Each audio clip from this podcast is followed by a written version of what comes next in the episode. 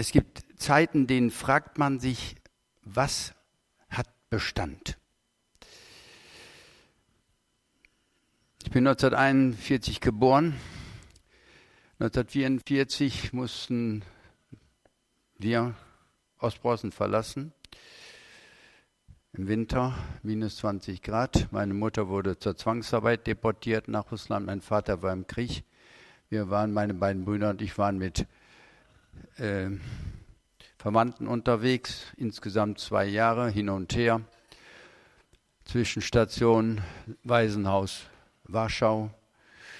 Und irgendwann kamen wir an und ich hatte den Eindruck, ich habe nie wieder etwas gefunden, wo bin ich zu Hause, wo kann ich sein. Meine Mutter war, äh, die kam irgendwann wieder aus Russland, war total äh, zerstört, krank, konnte uns Kindern kein, keine Basis bieten. Und irgendwann fing ich an zu fragen, was hat eigentlich Bestand im Leben? Man muss ja nicht so eine Kindheit haben wie ich. Ich glaube, irgendwann geht es jedem, ein, jedem Menschen so, was trägt eigentlich? Und wenn man anfängt, nach Jesus zu fragen, ich habe das auch, dann wird man irgendwo eingeladen in einen Gottesdienst, in einen Vortrag, in einen Film oder einen Gesprächsabend. Irgendwann hört man von den Erfahrungen anderer Menschen und weiß, na ja gut, was stimmt da eigentlich, was ist subjektiv, was ist relativiert und so weiter. Und irgendwann fragt man sich, was bleibt eigentlich bei all dem übrig? Was ist für mich eine solide Basis? So. Und das letzte Lied war schon so ein bisschen eine Einstimmung. Ich habe schon gehört, dass das hier nicht so ganz toll bekannt ist, aber es war eine Einstimmung. Es geht heute um das Wort Gottes und dazu habe ich mal ein richtig schönes Bild gefunden. Und habe gedacht, so genial müsste man ein Haus bauen, ja? Irgend, ich habe gedacht, es gibt ja, ich habe neulich mal Bilder gesehen von einem Wirbelsturm, da fliegen Häuser durch die Gegend. Habe ich gedacht, hier nicht, bei dem nicht, ne? Wahrscheinlich, ich denke mal, dass es irgendwo unterhalb 100 Meter tiefer ist, irgendwo das Meer oder sonst was. Und dieses Haus gebaut zwischen Felsen. Habe ich gedacht, so ist das mit dem Wort Gottes. Das, darauf ist Verlass. Wir können uns irren, wir können was falsch verstehen, wir können betrübt sein, vielleicht schwärmen wir irgendwann und verlieren den Halt, alles kann passieren. Nachdem der Jesus getauft worden war, kam der Heilige Geist auf in Gestalt für alle sichtbar, in Gestalt einer Taube. Und dann gab es noch eine Stimme vom Himmel, dies mein lieber Sohn. Und dann heißt es, er wurde vom Geist in die Wüste geführt, um vom Satan versucht zu werden. Vom Geist Gottes in die Wüste geführt, um vom Satan versucht zu werden. Und nachdem er 40 Tage gefastet hatte, ähm, da hat er richtig Kohldampf gehabt. Das kann ich mir vorstellen. Hätte ich wahrscheinlich nicht durchgehalten, aber da kommt diese Versuchung. Der Satan kommt, ach, guck doch mal, du hast richtig Hunger, hier gibt es Steine, du bist doch derjenige, der aus Steinen Brot machen kann, nicht wahr? Und dann kommen zwar weitere Versuchungen und jedes Mal sagt Jesus, es steht geschrieben. Der Mensch liebt mich vom Brot allein, du sollst nur Gott allein anbeten und so weiter. Es steht geschrieben. Das heißt, er wehrt alle Versuchungen ab mit diesem Verweis darauf, es steht geschrieben. So sollst Gott allein anbeten. Jesus verhandelt nicht, er relativiert auch nicht, er gehorcht einfach dem Wort Gottes. Und das war für ihn damals natürlich das Alte Testament. Er zitiert die Bibel und das macht er zur Basis seiner Entscheidung.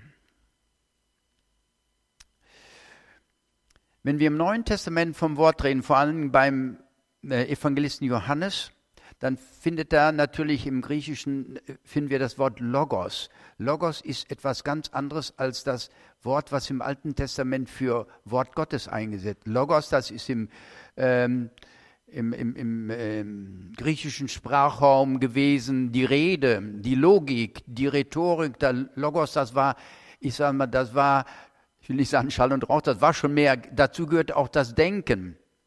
Aber im hebräischen Denken war das Wort Memra, ich habe das mal nachgelesen, äh, so viel kann ich auch nicht, und das heißt das schöpferische Wort. Das ist etwas, was bewirkt. Das ist nicht nur Diskussion, das ist nicht nur, äh, wie soll man sagen, Logik und so, sondern das Wort ward Fleisch, es wohnte unter uns, wir sahen seine Herrlichkeit. Oder Am Anfang war das Wort, das Wort war bei Gott und Gott war das Wort, das Gott war das Wort und durch dasselbe ist alles gemacht. Also das schöpferische Wort.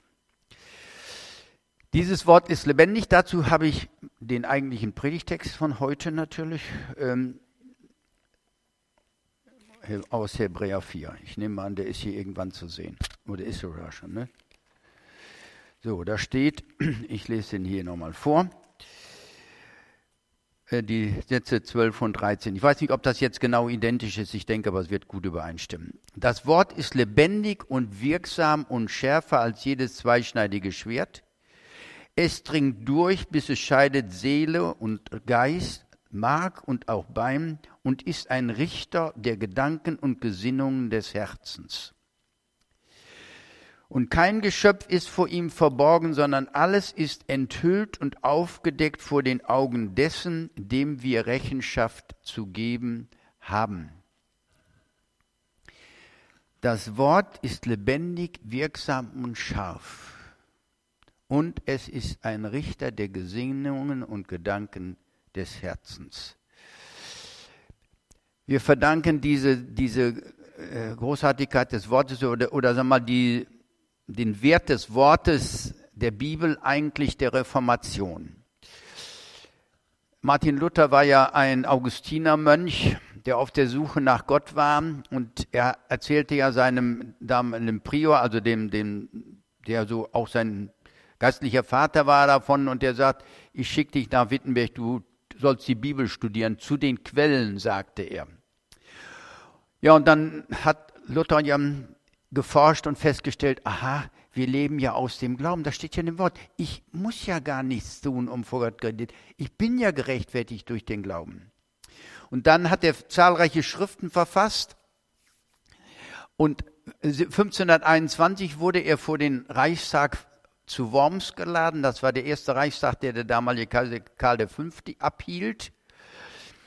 Und ähm, er wurde vorgeladen und sollte seine Schriften dort widerrufen. Es ging nicht um eine Debatte, er musste sie nicht verteidigen. Er wurde nur vorgeladen, die laden auf einem Tisch und er sagte, widerrufe. Und er sagte dann etwas, äh, vielleicht auch überrascht dadurch, dass er die nicht mal verteidigen sollte.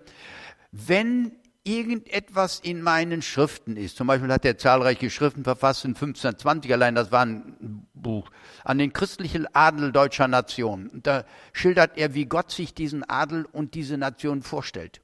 Und dann sagt er vor diesen Vertretern der Kirche und des Staates, wenn es irgendetwas in meinen Schriften, in meinen Schriften gibt, also von mir verfassten Schriften, was der Heiligen Schrift widerspricht, dann erklärt es mir bitte, dann will ich es gerne widerrufen. Dann sagen, darum geht es gar nicht. Widerrufen. Er kriegt einen Tag Bedenkzeit und am nächsten Tag wird er wieder aufgefordert. Und irgendwann sagt er dann, tut mir leid, ich stehe hier, ich kann nicht anders. Ich kann nicht widerrufen. Das zählt für mich. Das Wort Gottes, die Schrift, die Bibel, die Heilige Schrift ist höchste Autorität. Sie zu deuten ist nicht das Privileg eines Theologen, nicht das Privileg des Papstes, eines Konzils oder sonst irgendjemand. Es ist das Privileg jedes, jedes Menschen, jedes Kindes Gottes, das mit dem Heiligen Geist sozusagen erfüllt ist. Aber auch wir, die wir vielleicht predigen, bedürfen der Korrektur, wir bedürfen der Gemeinschaft, wir bedürfen der Reflexion, wir, dürfen, wir bedürfen auch der Gemeinschaft unter dem Wort. Und dann heißt es hier, dass das Wort lebendig ist, wirksam und scharf. Ich fange mal mit dem Wort, das lebendig ist, an. Das ist keine Worthülse. Das sind nicht einfach nur Begriffe, Schlagworte, die gebraucht werden. Das Wort hat das Universum erschaffen. Und das lebendige Wort ist das, das einen Menschen ins Herz trifft. Niemand kommt zum Glauben außer das Wort errettet, das erreicht ihn und er findet dort irgendwo Jesus. Glaube kommt aus der Predigt, kennen wahrscheinlich die meisten von uns diese Stelle, und die Predigt aber aus dem Wort Gottes, hoffentlich immer, ja. Manchmal kann man sich begeistern für irgendwas, auch in einer Gemeinde und so. Also meine Frau und ich, wir sind also nicht nur als Mann und Frau irgendwie sehr Kontrastpartner, sondern auch zum Beispiel in Bewertung von Musik. Ich kann sehr gut ohne Musik leben und sie äh, weiß, ich mag vor allem keine laute Musik und wenn ich dann mal weg bin, dann dreht sie die Anlage richtig auf, dass die Bude dröhnt. Und so, und dann kann man sich begeistern für, das ist ja auch schön. Und wir können uns für vieles andere auch begeistern, aber das ist nur etwas sozusagen Zusätzliches. Das ist nicht das Wesentliche. Von Begeisterung können wir nicht leben. Keine Ehe trägt nur, wenn es nur Begeisterung gibt. Irgendwann ist die weg und dann fragen wir, was bleibt.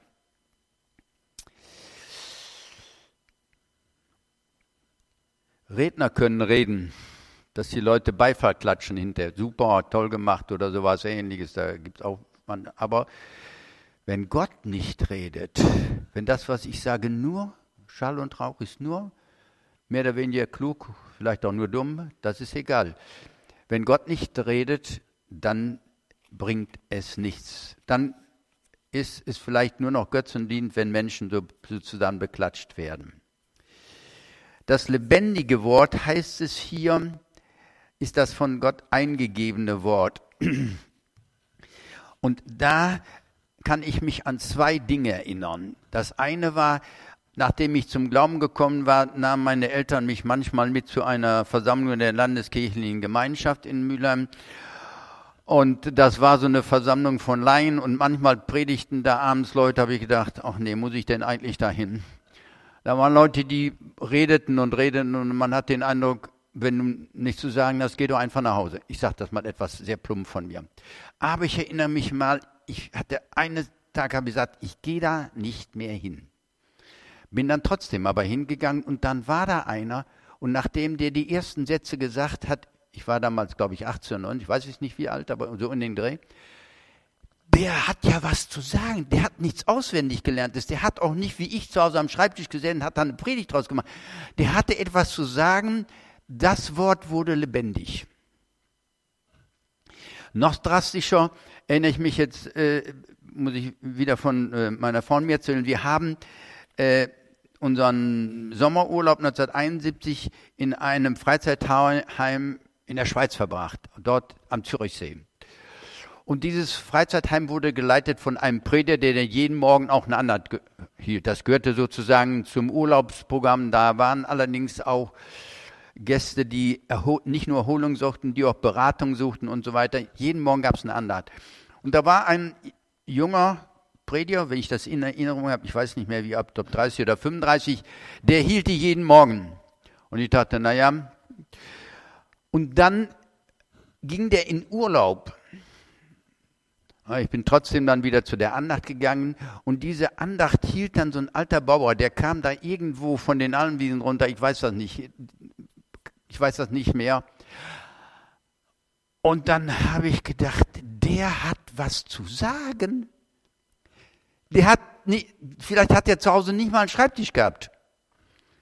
Der hat was zu sagen und dieses Wort wurde mir lebendig. Und dann kommt natürlich was dazu. Ich hatte damals gerade mein zweites Staatsexamen gemacht, hatte natürlich studiert und ich muss sagen, dieser alte Bauer demonstrierte mir, dem jungen, eingebildeten Akademiker, den Unterschied zwischen toter Lehre und lebendigem Wort. Das wusste der gar nicht, dass er mir eine Demonstration hielt. Das lebendige Wort erfasste mich.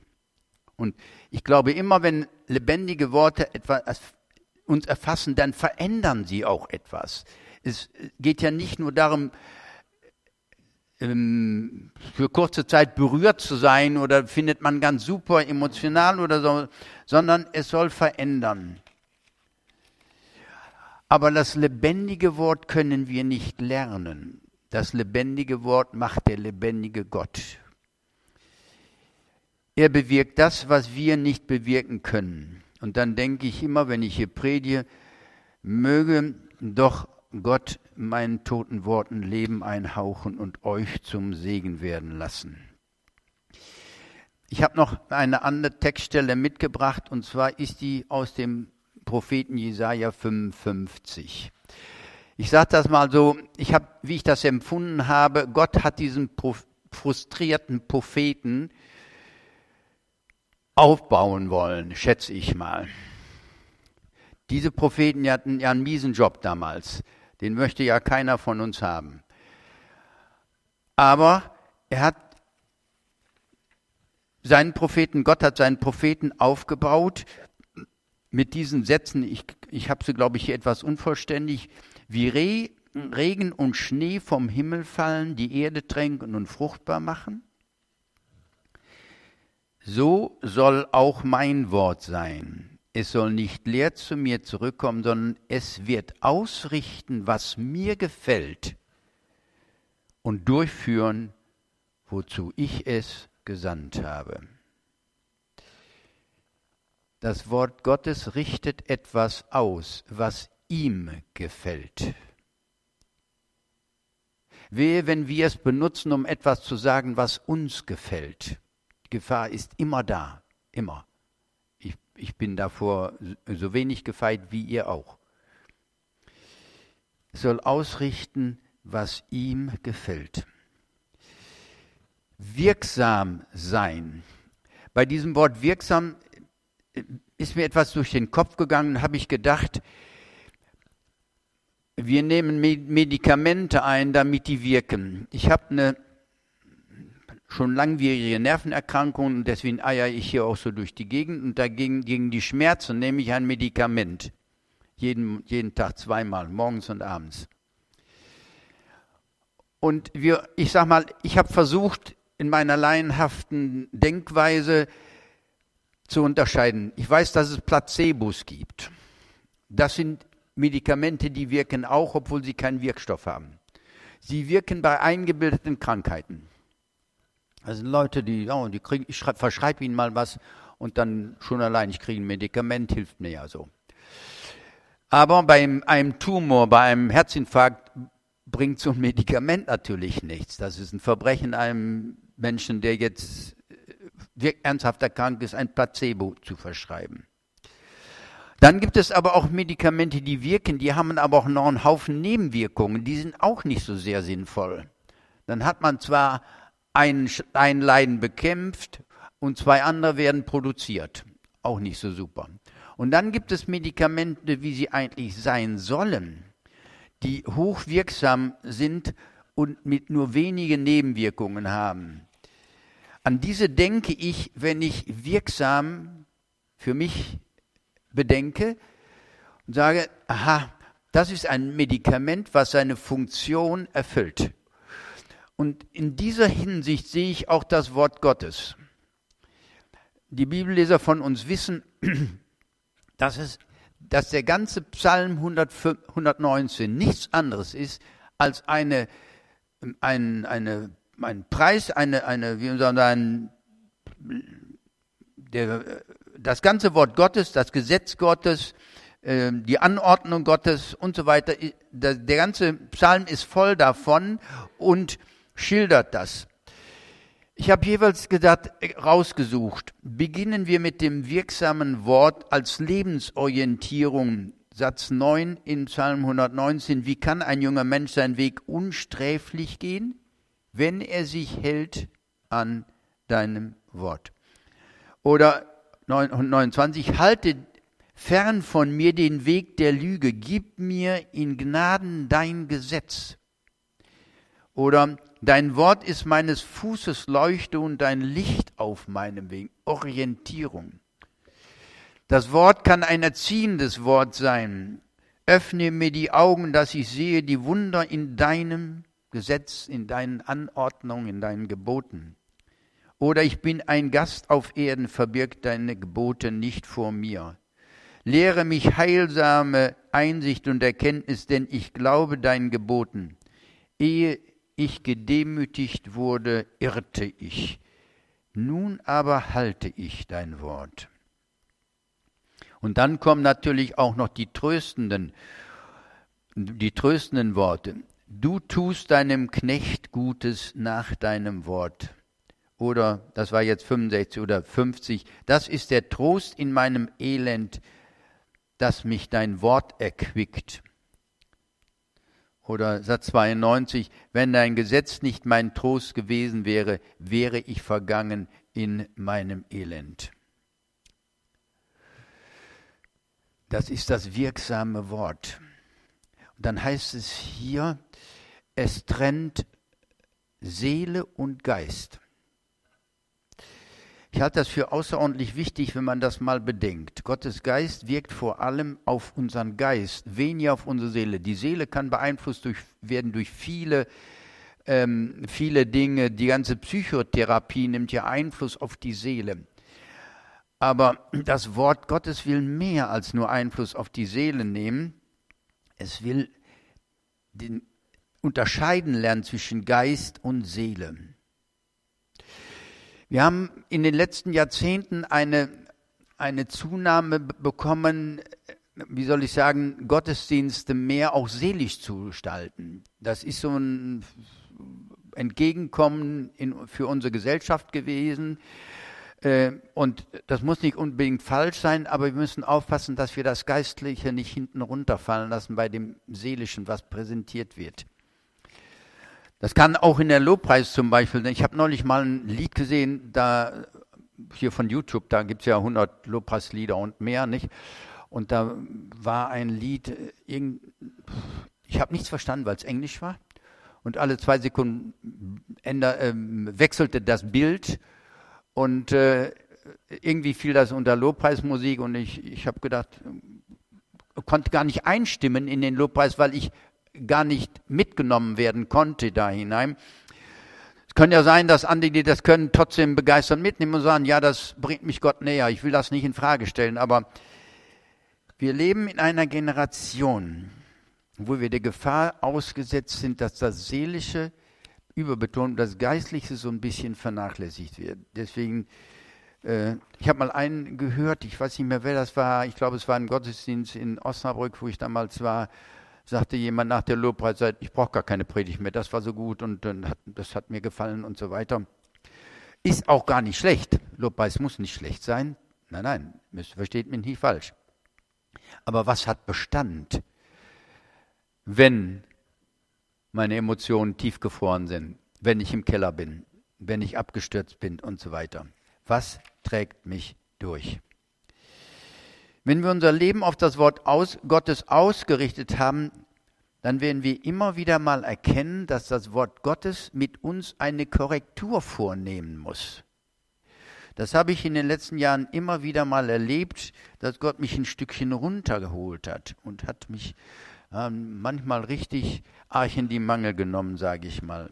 Unsere Werteordnung muss in, wieder ausgerichtet werden. Als unser Herr Jesus seinen Tod vor Augen hatte, verbrachte er die letzten Stunden mit seinen Jüngern. Und er hat ihnen vieles gesagt. Das begann dann auch mit dem Abendmahl, es begann mit Fußwaschung und dann erzählte er ihnen noch das Gleichnis vom Weinstock und Reben und so weiter. Und zum Schluss betet er. Dieses Gebet ist eingegangen in, als sogenanntes hohepriesterliches Gebet. Und in diesem Gebet tut er eigentlich nur eins, er betet für seine Jünger. Er bittet Gott, seine Jünger zu bewahren. Er sagt unter anderem, ich äh, lese hier jetzt äh, zwei Sätze nur Sie, ich sage das mal, meine Jünger sind nicht von dieser Welt, wie auch ich nicht von dieser Welt bin. Heilige sie in deiner Wahrheit. Dein Wort ist die Wahrheit. Heilige sie in dein. Sie stehen vor der größten Herausforderung der letzten Jahre, nämlich Jesus wird ihnen genommen. Sie sehen, dass er gekreuzigt wird. Sie, sie haben natürlich Angst, sie laufen weg und denken, irgendwann ist es alles aus, bis sie dann den Auferstandenen natürlich sehen.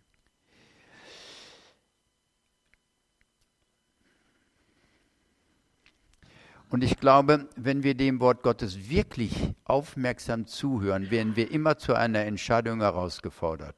Eine Entscheidung, Höre ich mir das an?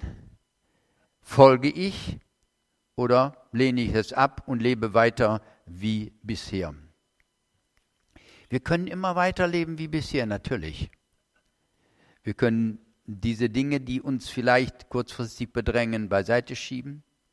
Aber wenn wir sie ablehnen, ganz bewusst wenigstens wesentlich ablehnen, dann müssen wir aufpassen, dass wir nicht vom Weg abkommen und es ein Weg wird ohne Gott und in eine Ewigkeit hinein. Das wäre doch ein Drama. Das Wort bringt Leben oder auch Tod. Wir finden eine sehr schöne Textstelle in Johannes 12 zum Beispiel, da heißt es, dass auch von den Obersten, ob da jetzt die Mitglieder des Hohen Rates gemeint sind oder einfach nur Rabbiner, wer von der Führungsschicht das gewesen ist, weiß ich nicht, aber da heißt es, von den Obersten glaubten auch etliche an ihn, aber sie bekannten sich nicht zu Jesus, weil sie sich vor den Pharisäern fürchteten. Und sie hatten Angst, aus der Synagoge ausgeschlossen zu werden. Auch eine Entscheidung. Und dann heißt es anschließend, kann man nachlesen, Johannes 12, 42, denn die Ehre bei den Menschen war ihnen wichtiger als die Ehre bei Gott. Ich muss irgendwann dazu kommen zu sagen, die Ehre bei Gott ist mir wichtiger. Mir ist wichtiger, was denkt Gott von mir oder was denken Menschen von mir. Aber dann muss Gott natürlich auch real sein. Und hier lesen wir ähm, Hebräer 4, Vers 13.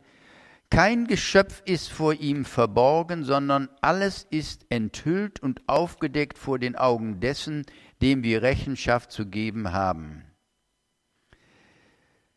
Es bleibt eine Spannung. Alles ist aufgedeckt vor den Augen dessen, dem wir Rechenschaft abgeben müssen. Rechenschaft.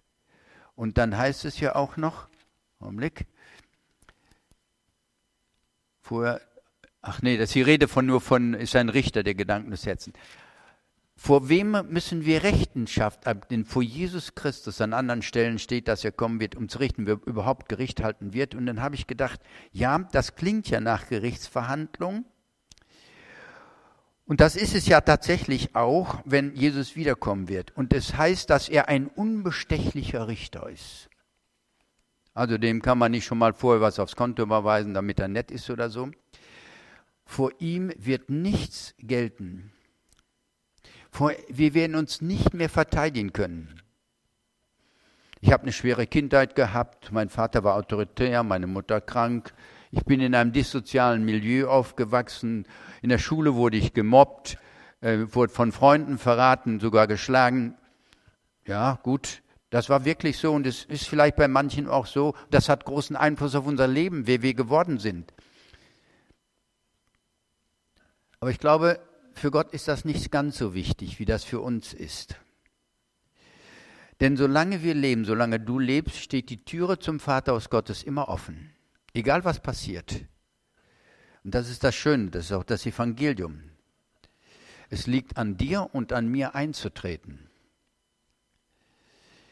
Es liegt an dir und mir, aufgenommen zu werden in die Familie Gottes und ein Hausrecht zu erwerben, dazu gehört, zu gehören für immer.